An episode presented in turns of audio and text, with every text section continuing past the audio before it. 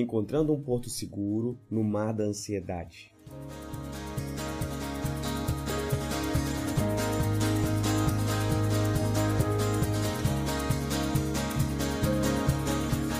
Ainda que a figueira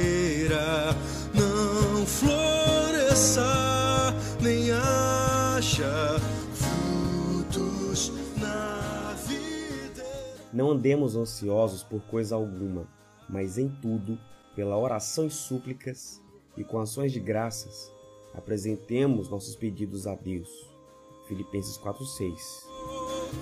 Ainda que os meus campos não produzam felicidade para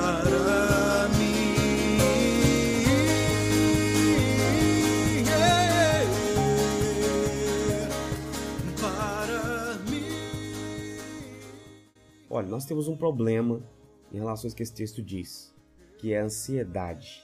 Ele diz pra gente não ser ansioso acerca de nada. Mas não é isso que acontece. Nós somos uma geração de ansiosos. Nós temos muitas coisas boas em comum, mas nós também amargamos uma marca assoladora que carimbou nosso modo de vida, que é a ansiedade. Nós somos convidados o tempo todo a a emitir opinião sobre tudo. E tudo muda o tempo todo, então não dá para acompanhar tudo. O pior tipo de alienação é gerado nesse lugar aí, porque o pior tipo de alien- alienação não é se fechar para o mundo completamente. Porque na era da informação, o pior tipo de alienação é tentar saber de tudo, porque não dá tempo. Então você fica alienado da própria vida e dos detalhes da vida, das coisas que demandam tempo para saber. Então você fica embebecido de informações e acaba não bebendo nada, fica com sede no fim das contas.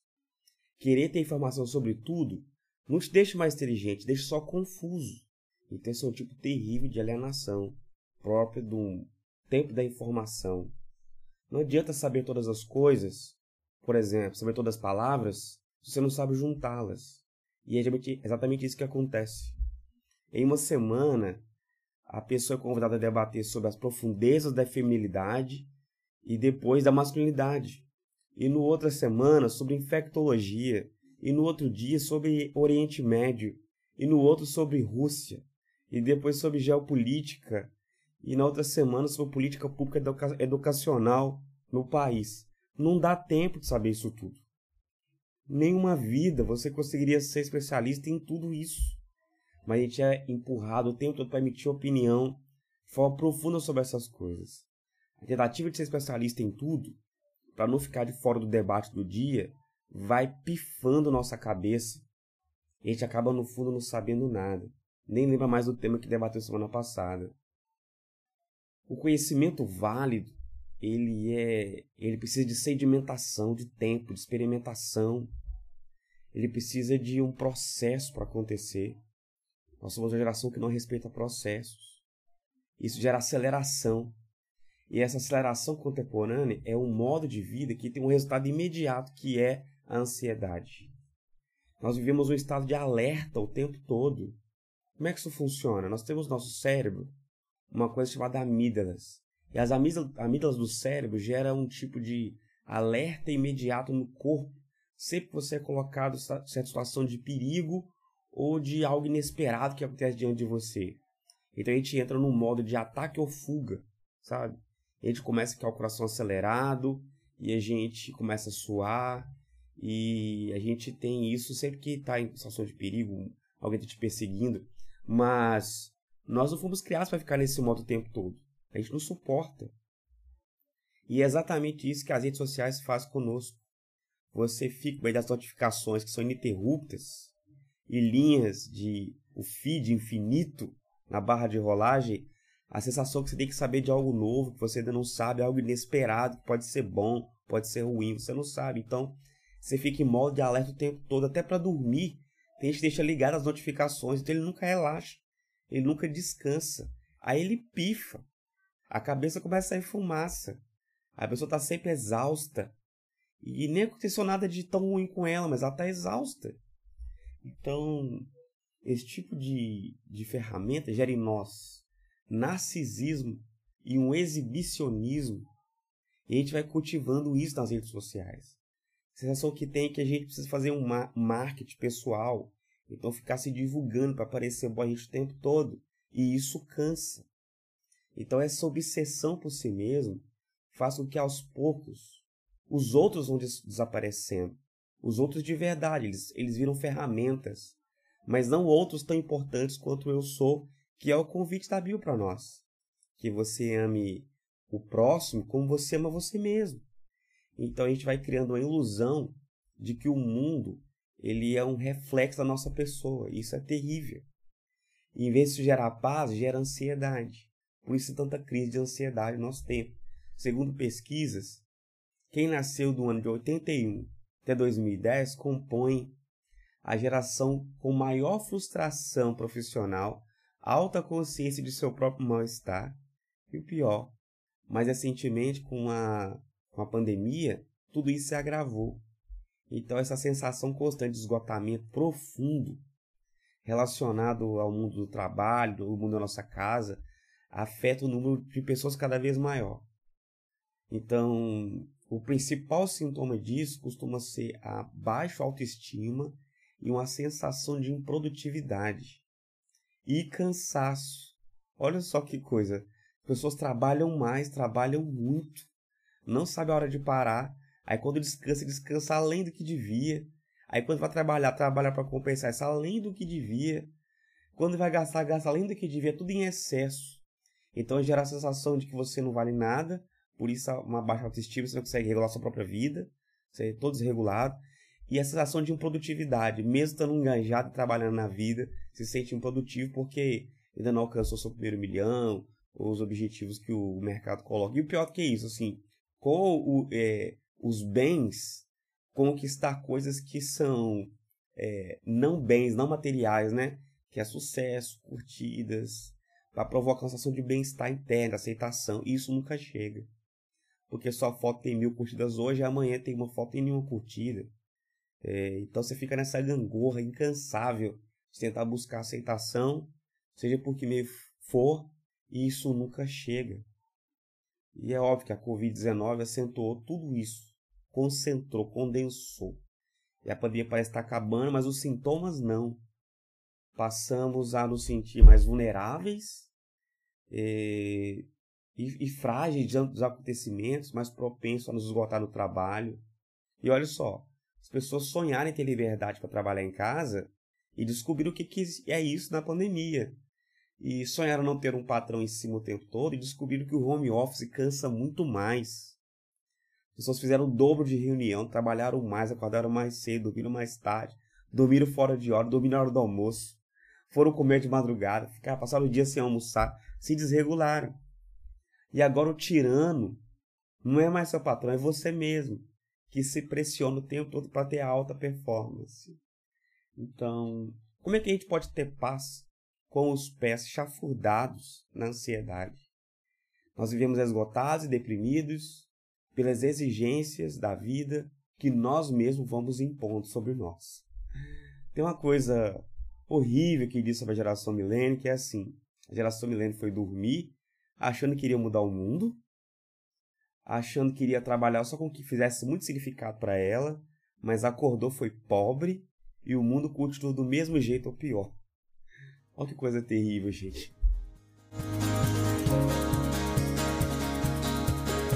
A vida humana ela é marcada por rituais. Nós somos seres rituais. Podemos dizer que somos animais rituais. Nós teríamos a fazer a mesma coisa sempre. Nosso cérebro sempre procura caminhos já conhecidos para poupar energia. Então a gente vai repetindo o que a gente já sabe que funciona. Isso a gente vai criando rituais para marcar nossa vida, tipo aniversário, festa de 15 anos, formatura, férias, jogo de futebol toda semana, passeio, expectativa da férias todo ano. É, mas não é só isso, existem pequenos rituais do dia a dia, tipo acordar, escovar o dente, às vezes no automático, abrir a porta do carro no automático, entrar, comer. Isso é muita reflexão, você vai fazendo as mesmas coisas todos os dias, o tempo todo. Isso vai moldando quem nós somos. Então você imprime no papel sua rotina, você vê quem você é. E às vezes sem perceber a gente monta uma rotina que nos esmaga. Esmaga muito. uma rotina dolorosa, que nós mesmos imputamos sobre nós. Eu sei que existe um divórcio entre que as pessoas querem ser, querem se tornar, que é esse eu futuro, e esse eu delas de agora. E esse eu de agora não está caminhando nem nada para esse eu do futuro que ela quer ser. Ela quer essa pessoa meio estressada, mais livre, mais amável, que tem mais tempo para os filhos e para as pessoas, que consome arte. Mas o, o eu real faz outra coisa. Ele vira madrugadas vendo Netflix, come muito mal e não gasta esforço e energia, faz sacrifícios necessários agora para se tornar quem ela queria realmente ser no futuro. Então há um divórcio entre a realidade e o que a pessoa queria ser, e também há um divórcio entre as crenças da pessoa, tipo, eu sou contra a violência, sou contra a guerra, a guerra na, da, que a Rússia está fazendo na Ucrânia me choca muito, mas eu faço guerra com as pessoas o tempo todo. Então há um divórcio entre as crenças da pessoa e o que a pessoa realmente é de fato. A rotina dela não favorece as crenças dela serem encarnadas. Então nós vamos todo dia cultivando, cultivando mesmo. Vai lá, abre um buraco na terra do coração, coloca semente, rega todo dia, vê crescer, poda essa planta, ele quer esse sentimento ruim e tóxico no coração e querer ser diferente. Nós cultivamos sentimentos que nos consomem. Nós vamos reforçando diariamente hábitos negativos. E quanto mais você repete, mais isso cristaliza em você. Como comer depressa, comer olhando para o celular. Nós vamos criando ciclos viciosos e tendemos a nos acomodar nele, mesmo quando eles são sufocantes. Quando repetimos uma ação, isso vai cristalizando em nós um tipo de ser que nem sempre é o ser que a gente gostaria de ser. Então, a gente briga conosco mesmo para poder dormir, acorda cansado, come mal, tem uma vida devocional instável, isso tudo é uma grande bomba relógio. Porque os hábitos saudáveis, eles nos ancoram, nos estruturam. E quando abandonamos isso, nos entregamos nosso coração para o mal do nosso tempo, que é a ansiedade. A gente tem um autor que eu gosto muito, que é o Walter Benjamin. Não gosto de tudo que ele escreve, não, mas as críticas que ele faz ao capitalismo, elas são assim, é, meio psicologizadas, mas eu gosto da análise que ele faz. Ele diz que o capitalismo contemporâneo é um tipo de religião. Só que ele representa o primeiro caso de um culto que não é expiatório. O que é um culto expiatório? É onde você vai e fica, expurga seus pecados, seus males, seus erros e volta para casa justificado. Em tese, toda religião tradicional faz isso, de alguma maneira. Como é da meditação no budismo, de sacrifícios em religiões pagãs, você fica livre do mal que você não quer ter, entendeu? Mas o culto no capitalismo contemporâneo, do, no mundo do mercado, é, que é meio religioso, né? Os templos, os shoppings, lojas parecem templos, e inverte também, tipo, as igrejas parecem também lojas às vezes. Mas nesse culto contemporâneo do capitalismo, não é uma religião expiatória. Em vez de pagar sua culpa, sua culpa multiplica. Não paga dívida só endivida cada vez mais. E no meio disso tudo, gente, como é que fica esse versículo então? Não andeis ansiosos por coisa alguma, alguma, mas em tudo, e tudo é tudo mesmo, pela oração e súplica e ações de graça, apresentem seus pedidos a Deus, meus irmãos. Ele já vai apontando ali né, é, qual é a solução. Apresentar-se a Deus, enfim, orar, mas é isso, ó, o mundo moderno é uma máquina de produção de hábitos. Nós carregamos mil hábitos invisíveis que vão nos transformando em pessoas ansiosas, ocupadas e deprimidas. Isso está longe de ser alguém que se parece com Cristo, gente. Porque a, a, a, graça da fé cristã é a imitação de Cristo. Os cristãos são pequenos cristos. Eles são imitadores de Jesus. A sina dessas pessoas é, não é só indo atrás de Jesus, é no caminho que Jesus faz, indo com ele, atrás dele e por meio dele, vão se parecendo com ele. Então, nós ansiamos por liberdade a paz do Evangelho, mas continuamos viciados em nossa tecnologia, algemados por nossas telas e exaustos por nossas rotinas esmagadoras. E isso está longe de ser parecido com Jesus. Mas como nossos hábitos são como um tipo de água no qual nós nadamos, eles são invisíveis para nós. Como o peixe não percebe o mar, né? ele só nada. Assim nós vamos nadando por nossas rotinas. Então o que a gente pode fazer sobre isso? Precisamos conhecer a Cristo e imitar radicalmente a Cristo. E isso vai trazer outro tipo de resposta. Se você não quer os mesmos resultados, não faça as mesmas coisas. Você precisa imitar a Cristo. A resposta para esse caos contemporâneo é a prática de uma vida equilibrada. Mas ó, se engane não. O equilíbrio não é uma coisa natural para gente pecadora como nós. Nós precisamos criar uma regra de vida que alinhe nossos hábitos às nossas crenças. A gente precisa fazer um esforço intencional de conectar isso, de colocar em prática nas nossas vidas é, um tipo de rotina que seja a encarnação dos valores de Jesus. Isso não vai acontecer de graça.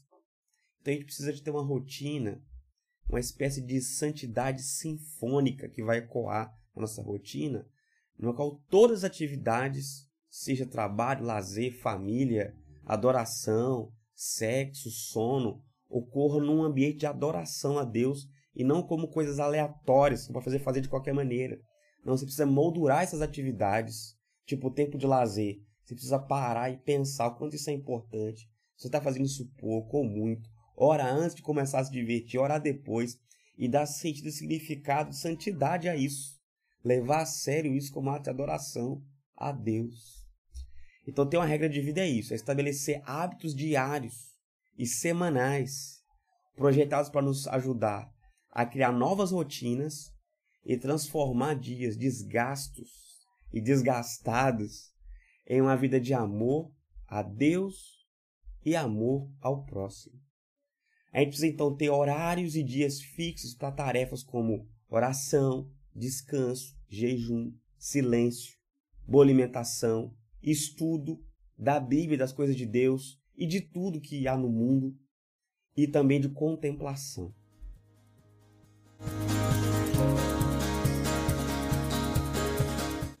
Ou seja, o convite que eu estou fazendo aqui é para que a gente volte a viver como nossos avós cristãos faziam.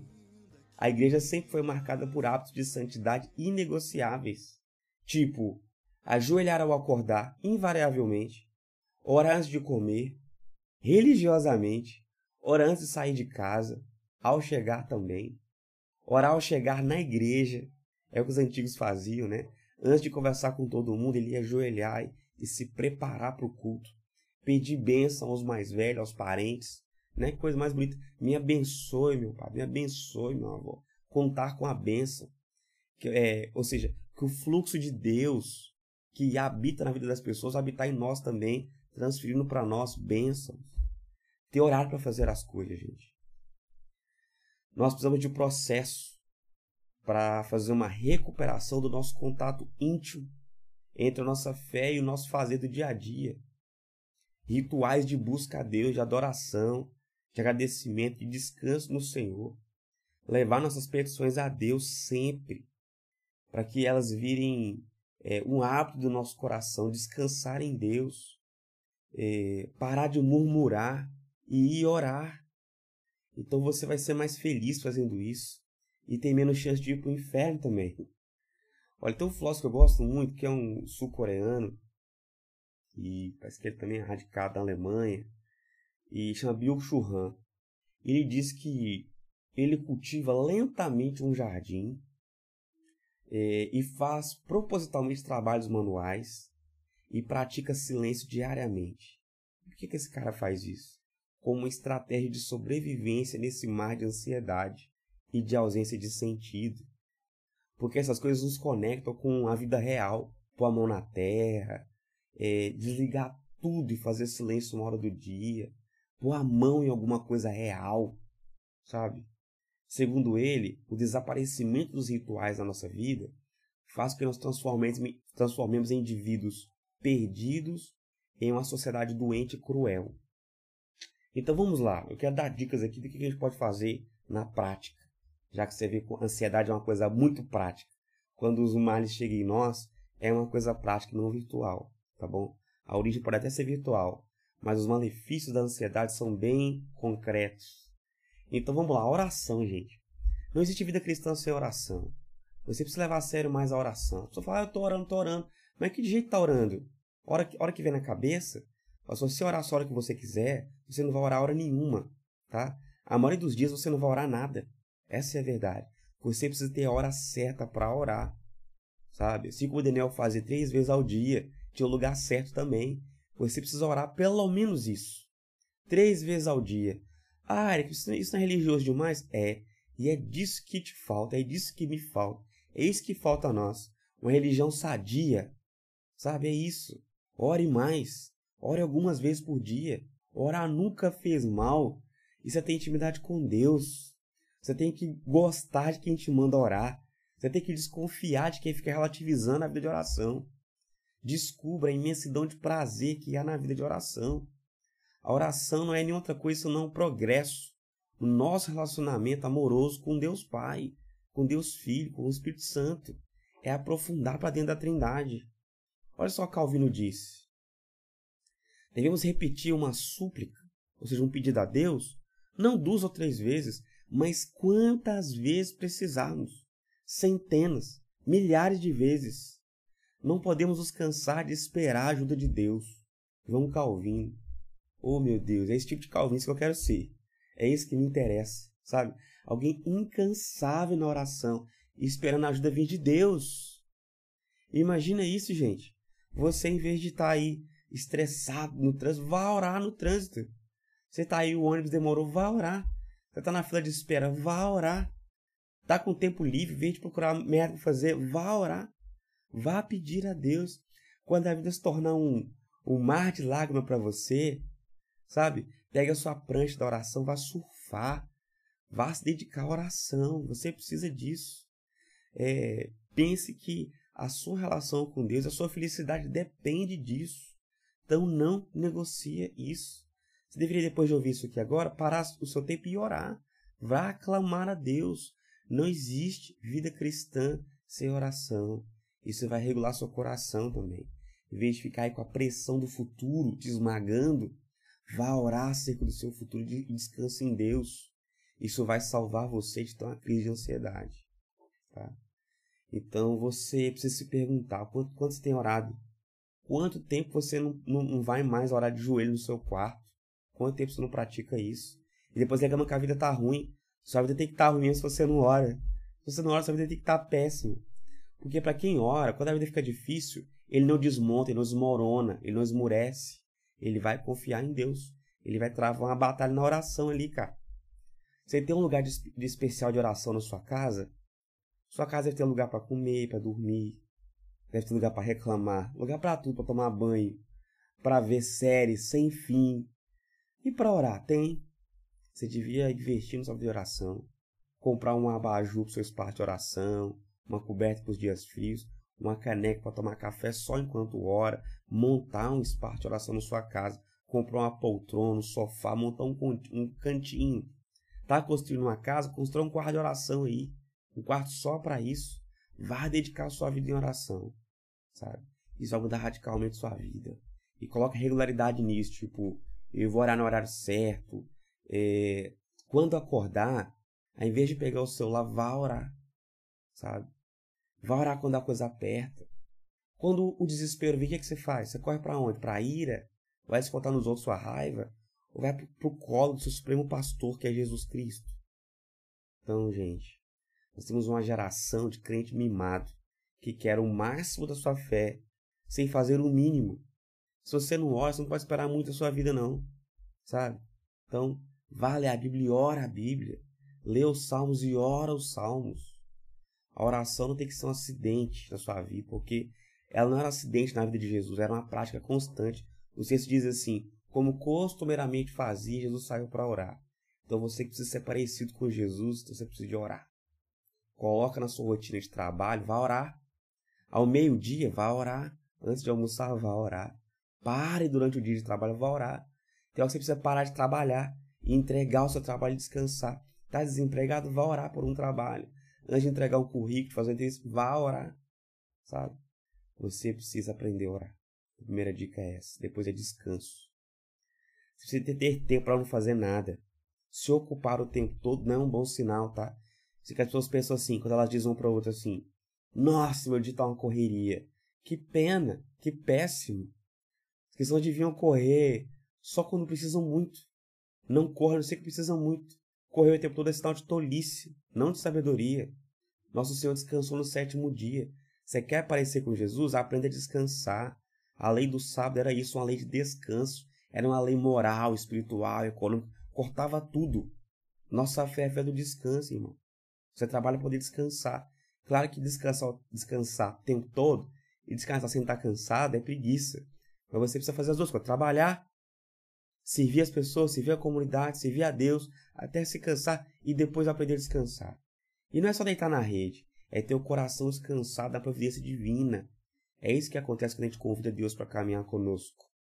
Sempre que sentimos angustiados e fracassados nossos sonhos, coisas não se realizam, você precisa descansar no seu que ele tem o melhor para você. Não desespere, espere em Deus. Para de reclamar, vai descansar no Senhor. Vê sua casa e desalinhou, suas contas, contas desatinaram. Vá descansar no Senhor, vá orar. Vá orar e planejar. Para de reclamar. Para de ficar olhando para trás, para o passado e reclamando. Você precisa olhar para frente sem ansiedade, entregar na mão do Senhor e viver o presente em descanso e oração. Tenha tempo livre para sua família, com as pessoas da sua casa. Vai brincar, compra um jogo, faça uma coisa junto. Tira um dia para passar tempo com a família. Lava o carro junto com a família. Com que você gasta seu tempo, mostre quem é o seu verdadeiro Senhor. Sabe? Quem é o seu Senhor? Se o seu Senhor for o Deus mercado, não espere ter saúde. Se o seu Senhor for você mesmo, não espere ter saúde. Mas se o seu Senhor for o Senhor da glória, Jesus Cristo, então você pode descansar. Você tem tempo para isso, porque Ele cuida de você. Outra coisa, faça jejum. Em algum período do dia, pelo menos uma vez por semana, sabe? Faça isso. Os que são antigamente jejuavam toda sexta-feira. Pelo menos na sexta-feira. Alguns jejuavam na quarta também, quarta e sexta. E por que, tem um dia marcado, um dia fixo? Para você praticar essa disciplina. Sem ficar negociando, porque ficar sem comer não é uma coisa gostosa, não, né? Mas o meu argumento para você jejuar é simples. É, Jesus fez isso. Você é imitador de Jesus, então vai fazer também. Vai jejuar. Outra, silêncio. Sem solitude é impossível viver uma vida espiritual de verdade. Medite na palavra de Deus, em silêncio. Leia devagar. Faça silêncio depois de ler o texto da Bíblia. Vá para o seu quarto em silêncio. Feche a porta onde ninguém vê. Fique um pouco de tempo quieto lá. Experimente a presença de Jesus. Busque isso. Sinta que Jesus está com você. Toda vez que você desabafa na internet, você perdeu a chance de ser mais santo. Ao invés disso, você ficou foi mais chato. Sai do Twitter e vai meditar em Deus. Sabe? Vai fazer silêncio na presença de Jesus. Outra coisa, boa alimentação. Boa alimentação começa com orar antes de comer. Agradeça o que tiver na mesa para você comer. Seja grato a Deus pelo que Ele te deu sem reclamar, coma. Coma com mais alguém, pelo menos uma vez por dia. Comer todo dia sozinho é muito ruim. Comida também tem a ver com um ritual comunitário, como é o da ceia. Valorize as refeições comunitárias. Arrume a mesa antes de comer. Como num lugar limpo. Como com dignidade. Como com alegria. E agradeça a Deus por seu ritual da alimentação. pode fazer um devocional antes, de, de comer. Faz aí sua oração no meio dia sabe? Se organize. Faça uma boa alimentação, celebre. Chame amigos para ir para sua casa, cozinhe para eles. Ore enquanto cozinha para eles. Sirva eles como se fosse um culto. Está servindo as pessoas ali. Como as pessoas servem na, mesa, na igreja, na mesa da ceia. Sirva os seus amigos na sua mesa. Isso é boa prática de alimentação. Mais do que ter uma dieta rigorosa e equilibrada, apesar que isso é bom também. Gera, gera um sono melhor, pode gerar mais alegria. Tem gente que reclama que ah, o diabo tá me atentando. Não, você come mal. Come mal pra caramba e quer reclamar que a vida tá ruim. Então aprenda a comer como um cristão. Depois estude. Boa alimentação e estudo. Nós somos gente que lê. A Bíblia precisa ser lida. Você precisa aprender a ler, aprender a ler bem, aprender a interpretar. Gaste tempo com isso. Estude, se esforce.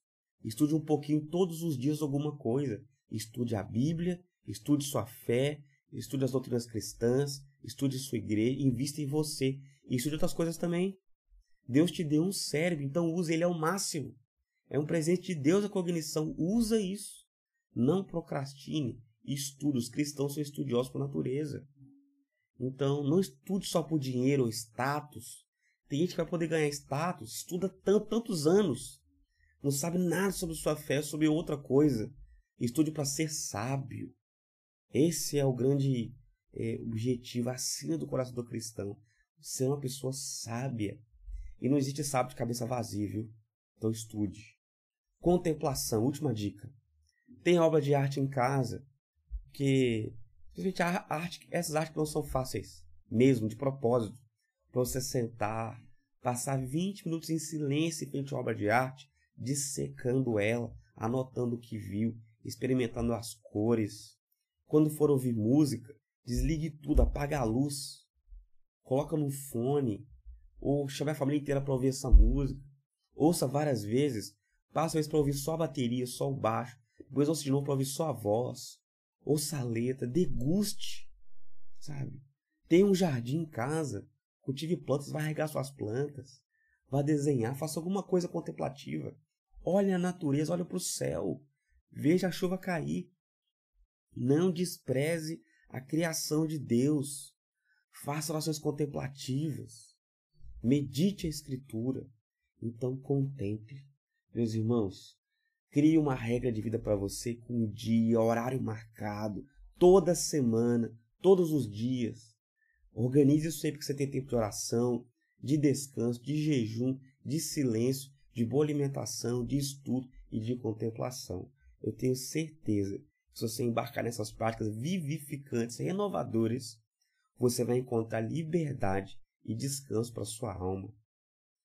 Então você vai fazer um alinhamento entre sua crença em Jesus e suas práticas que vão ter a ver com Jesus, vai se parecer mais com Jesus.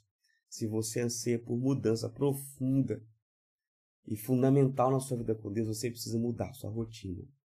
Então, se deseja mais intimidade com Deus, siga essas dicas, anote, escute esse áudio de novo, esse áudio de novo, é, crie uma rotina e na segunda eu vou orar nesses horários, na terça-feira eu vou, vou estudar um pouco, todos os dias na hora do almoço eu vou colorir melhor o meu prato, tem várias coisas para ter uma alimentação mais saudável, eu vou fazer um período de contemplação mesmo uma vez por semana, mesmo uma vez por mês eu vou num lugar bonito, tem um jardim, para fazer um devocional mais longo, eu vou fazer silêncio todo dia antes de dormir, criar um ritual para dormir, higiene do sono, eu vou tomar banho, tomar um banho quente talvez, desligar um pouco as luzes, sair de todas as telas e tomar um chá e orar até dormir. Tu vai acordar melhor. Antes, quando acordar, em vez de pegar o celular, vá tomar café, escove os dentes, arrume a sua casa, arrume sua cama, vai fazer um devocional. Tu vai barrar o mal desse tempo que é a ansiedade e vai se parecer mais que Jesus. Porque mais que atividades terapêuticas, isso aqui, porque elas são também, mas são atividades de santidade. Santo vai adquirir poder para ter vida com Deus. Então a gente não tem nem ideia de quantos malefícios nós vamos evitar tendo uma vida de santidade, meus irmãos. Os cristãos estão muito adoecidos, porque está uma prática religiosa adoecida, fraca, raquítica. Então você precisa se dedicar com regularidade e a minha última dica para você é: saiba que regularidade é mais importante que intensidade.